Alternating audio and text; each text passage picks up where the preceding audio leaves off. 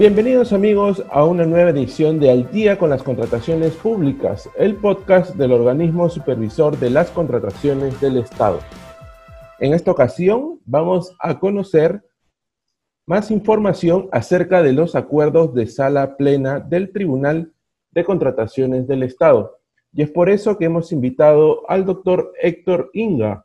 Él es presidente del Tribunal de Contrataciones del Estado de OCE y nos va a dar detalles de la importancia eh, y nos va a dar conocimiento de los acuerdos de sala plena.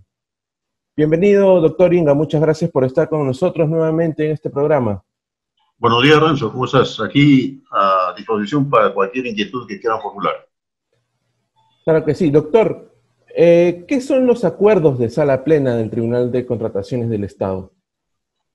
Bien, eh, en la ley del procedimiento administrativo general y en general en el procedimiento administrativo en general, hay un principio denominado el principio de predictibilidad o de confianza legítima.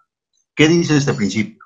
Que la autoridad administrativa debe brindar a los administrados ¿no? toda la información confiable, de tal manera que el administrado sepa cuando acuda a la administración pública para realizar cualquier gestión, cualquier trámite, sepa qué requisitos son los que tiene que presentar, y inclusive ya de antemano sepa cuál es el resultado que va a tener su procedimiento.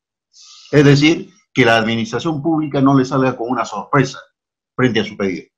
Ese es en esencia lo que dice el principio de predictibilidad o confianza legítima, y ese es el sustento para los acuerdos de sala plena. Adicionalmente, se establece que las resoluciones que establecen precedente de carácter administrativo constituyen fuente de derecho administrativo. Así está establecido también en la Ley de Procedimiento Administrativo General. ¿no?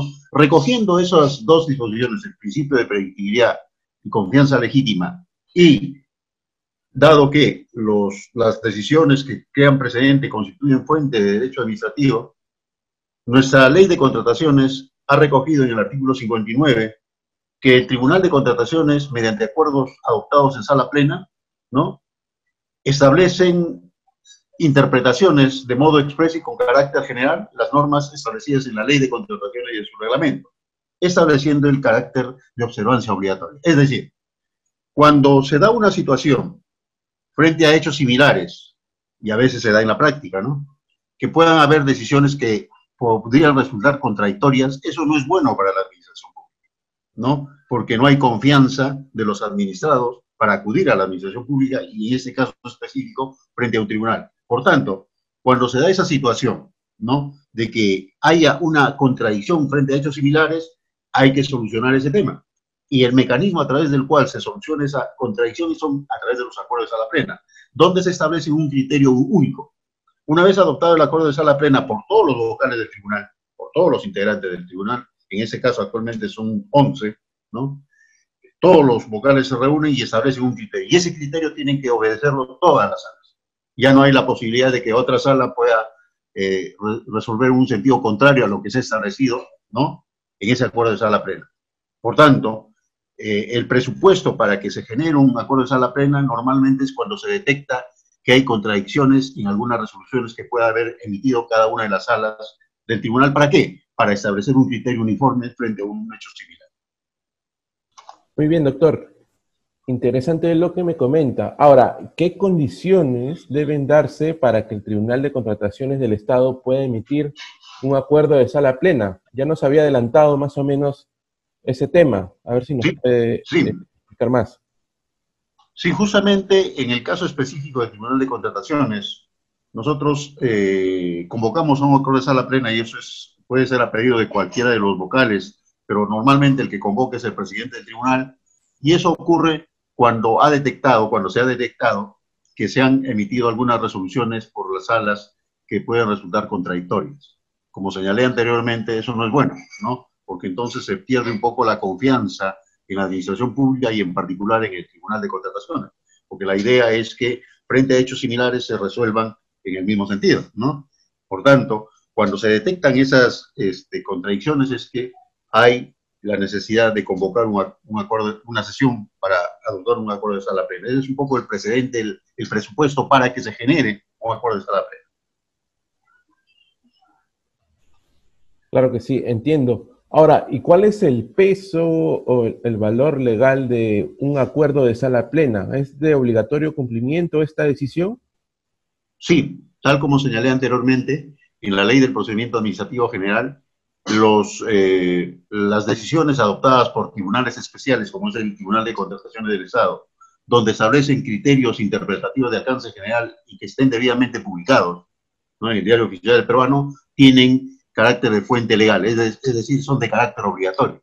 Inclusive, inclusive, en nuestra ley de contrataciones y en el reglamento se establece que los acuerdos de sala plena adoptados por el Tribunal de Contratación son de obligatorio cumplimiento por todos, todas aquellas autoridades que resuelven recursos impugnativos, ¿no? Por ejemplo, las mismas salas del tribunal, los titulares de las distintas, de las más de 2.800 entidades a nivel nacional que, que al interior del, de cada una de las entidades puede resolver recursos de apelación, tienen que tener en cuenta esos criterios adoptados por el Tribunal de Contratación. Y ese es su carácter vinculante y obligatorio. Muy bien, doctor. Y, finalmente, quería consultarle, eh, a ver si nos puede comentar o darnos algunos ejemplos de acuerdos de sala plena emitido o en qué temas puntualmente para conocerlos un poco. Vamos a ver, son varios en realidad los acuerdos de sala plena que se emiten ah, en, el presente año. Por ejemplo, hemos emitido hasta la fecha cuatro acuerdos de sala plena, pero quiero hacer referencia un poco a los antecedentes. Allá por el año 2012 observamos un tema recurrente en el tribunal. ¿Cuál era ese tema recurrente?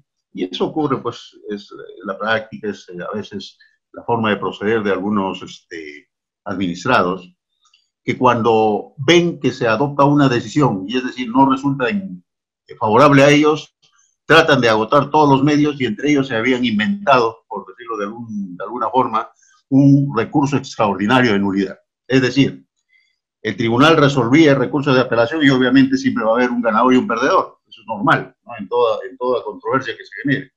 Pero ocurría que en ese caso el perdedor, ya en varios casos se había hecho una práctica muy usual, los perdedores presentaban un recurso extraordinario de la resolución que estaba resolviendo el recurso de apelación. Cuando eso ya no procede, porque lo que corresponde en estos casos, si alguien no está de acuerdo por lo resuelto por el tribunal, tienen abierta la vía de la acción contenciosa administrativa del Poder Judicial para cuestionar. Esa es la vía ordinaria, normal, digamos.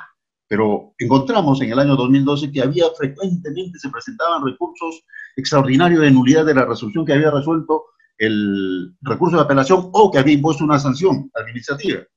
Entonces, uno de los primeros acuerdos de sala plena que se adoptó en ese entonces fue establecer lo siguiente, ¿no?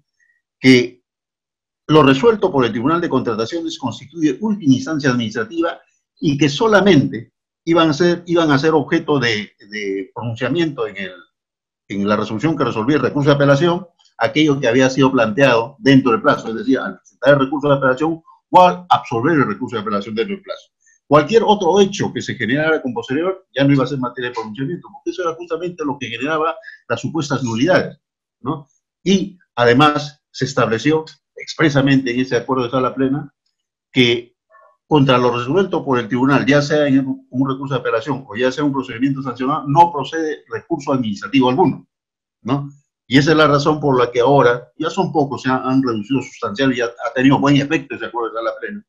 Ya, digamos, de 100 que eran antes, ahora serán uno o dos que solamente siempre recurren a ese medio de pretender una nulidad en la vía administrativa. Cuando, como decíamos, la idea es que si no están de acuerdo con lo resuelto por tribunal, tienen que irse al Poder Judicial vía la acción contenciosa administrativa. ¿no? Ese es un, antecedente importante, ¿no? que ha tenido un efecto eficaz, en, inclusive en la forma de actuar de los administrados que acuden ante, el Tribunal de Contratación. Luego hemos emitido durante todos estos años una serie de acuerdos de sala plena, los que podemos destacar, por ejemplo, aquellos que establecen la, los alcances de la individualización de la responsabilidad en el caso de consorciados, cuando se trata de presentación de documentos falsos o cuando se trata de información inexacta. Hace poco hemos emitido un acuerdo de sala plena que también era necesario porque había eh, salas que no estaban de acuerdo en la decisión, cuando se trata el acuerdo de sala plena eh, para el ejercicio, eh, perdón, el, sí, el acuerdo de sala plena que establece o interpreta los alcances del impedimento y que tienen vinculación con el ejercicio de la docencia, ¿no? Que también ha generado una serie de, y eso es importante, ¿no? Genera la, no solo como tribunal administrativo, sabemos que resoluciones o, decisiones de nuestros máximos tribunales judiciales, Corte Suprema, el Tribunal Constitucional, que también generan eh, discusiones en el ámbito doctrinario. Y eso es lo que ha generado, por ejemplo, uno de los últimos acuerdos de la plena que emitió el tribunal, que tiene que ver con delimitar o establecer o interpretar el impedimento para funcionarios y servidores respecto de la docencia que ejerce. ¿no? Ese es uno de los acuerdos que podemos destacar que hemos emitido este, este presente año. Claro que sí, doctor Inga, muy didáctico su ejemplo y la importancia de los acuerdos de sala plena del Tribunal de Contrataciones del Estado de OCE. Muchas gracias por haber estado con nosotros, por habernos explicado, por habernos enseñado eh, la importancia de, este instrumento legal, ¿no? Esta, este, esta decisión que toma el Tribunal de Contrataciones del Estado. Muchas gracias, doctor Inga. Gracias, Renzo. Hasta otra oportunidad. Muchas gracias. Muy bien, amigos. Esto ha sido todo por hoy en Al día con las contrataciones públicas. No se olviden de seguirnos a través de nuestras redes sociales para tener más información respecto de las contrataciones públicas. Pueden seguirnos a través de Facebook, Twitter, Instagram. También estamos en YouTube y Spotify. Además, también pueden suscribirse a nuestro boletín de noticias mensual que les permitirá recibir las últimas actualizaciones sobre las contrataciones públicas. Muchas gracias, nos vemos en una próxima oportunidad.